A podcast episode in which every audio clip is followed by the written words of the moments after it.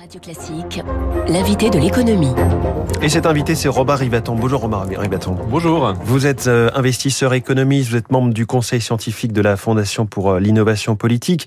Je vais vous faire parler de, de cette question des surprofits. Faut-il taxer Total Énergie Mais l'information la plus brûlante concernant euh, le pétrolier français, c'est sa décision hier de se retirer progressivement. Hein. Il l'annonce pour la fin de l'année du pétrole en Russie. Il ne va plus acheter de pétrole en Russie ni de diesel. Il reste en revanche présent sur le gaz.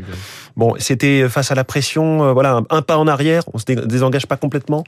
Bah, déjà, on voit bien que les entreprises prennent aussi leurs décisions face à un contexte qu'elles ne maîtrisent pas. C'est-à-dire ce contexte géopolitique extrêmement changeant, elles ne l'ont pas décidé, elles ne le maîtrisent pas, et donc elles prennent leurs décisions en, en fonction. Et donc, il est difficile de vouloir leur imposer un, un sur, une surtaxe ou de les, les contraindre à, à, très court terme, alors que ce sont des décisions relativement long terme. On ne sort pas d'un pays quand on a fait des investissements aussi importants que l'ouverture de ou l'exploration de, de, de champs de pétrole en, claque, dans un claquement de doigts. On le voit aussi d'ailleurs avec les, les les, politiques différentes selon les banques françaises, BNP Paribas, Crédit Agricole qui se retire, en revanche Société Générale beaucoup plus présente, qui est euh, quelque part contrainte d'y rester pour l'instant en Russie. Alors, bah, venons-en à cette question des, surprofits.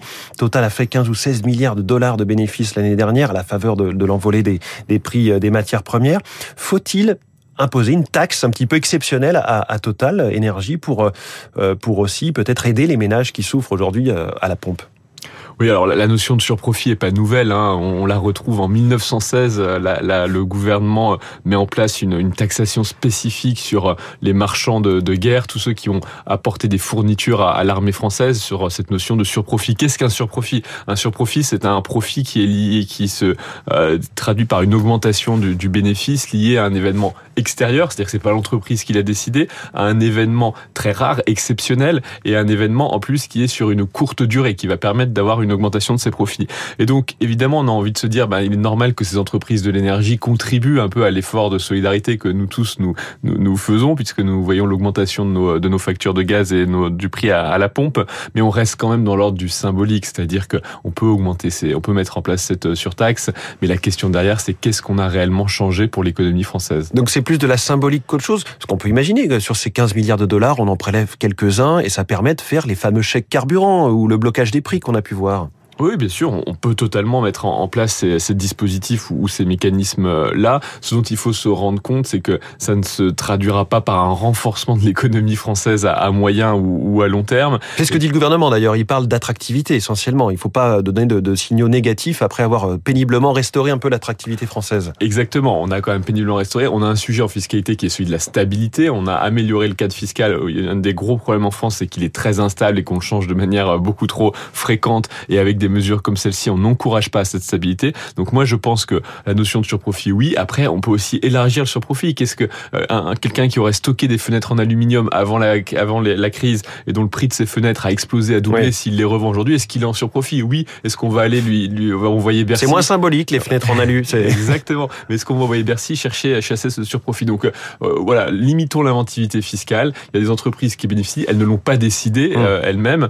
donc je, je pense qu'il faut quand même avoir raison raison un peu sur ce sujet-là. En plus, il y a peut-être une, une, notion, comment dire, d'éducation, de, de, culture économique, puisque si on regarde en fait dans le détail, Total Énergie n'a pas fait, n'a pas payé d'impôts sur les sociétés, par exemple l'année dernière en, en, France, puisque euh, en France, il est plutôt déficitaire. Euh, ses activités de, de, siège et de raffinerie, et, et, finalement, ses profits sont faits à l'étranger. Donc compliqué de taxer ses profits euh, faits euh, à l'étranger. Alors, ils sont déjà taxés dans le pays où ils sont effectués. Oui. Donc en fait, on est un peu dans une dans une proposition typique de campagne électorale. Exactement. Autre sujet, Robin Rivaton, que vous connaissez bien, le livret A. On en parlait dans le journal de l'économie il y a une demi-heure. Presque 3 milliards d'euros amassés le mois dernier. Jamais autant de collecte d'argent sur le mois de février depuis 2009, c'était euh, quand même en pleine crise financière.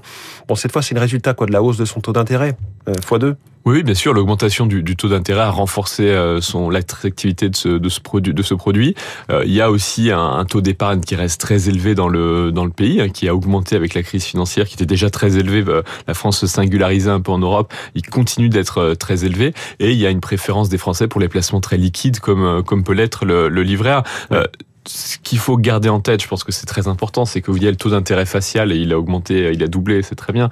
Mais vous avez le taux d'intérêt réel. Le taux d'intérêt réel, c'est quoi? C'est le taux d'intérêt que vous sert votre produit financier moins l'inflation, qui est l'augmentation euh, euh, du prix des biens et des services. Et donc ce taux d'intérêt réel, il est très très largement négatif.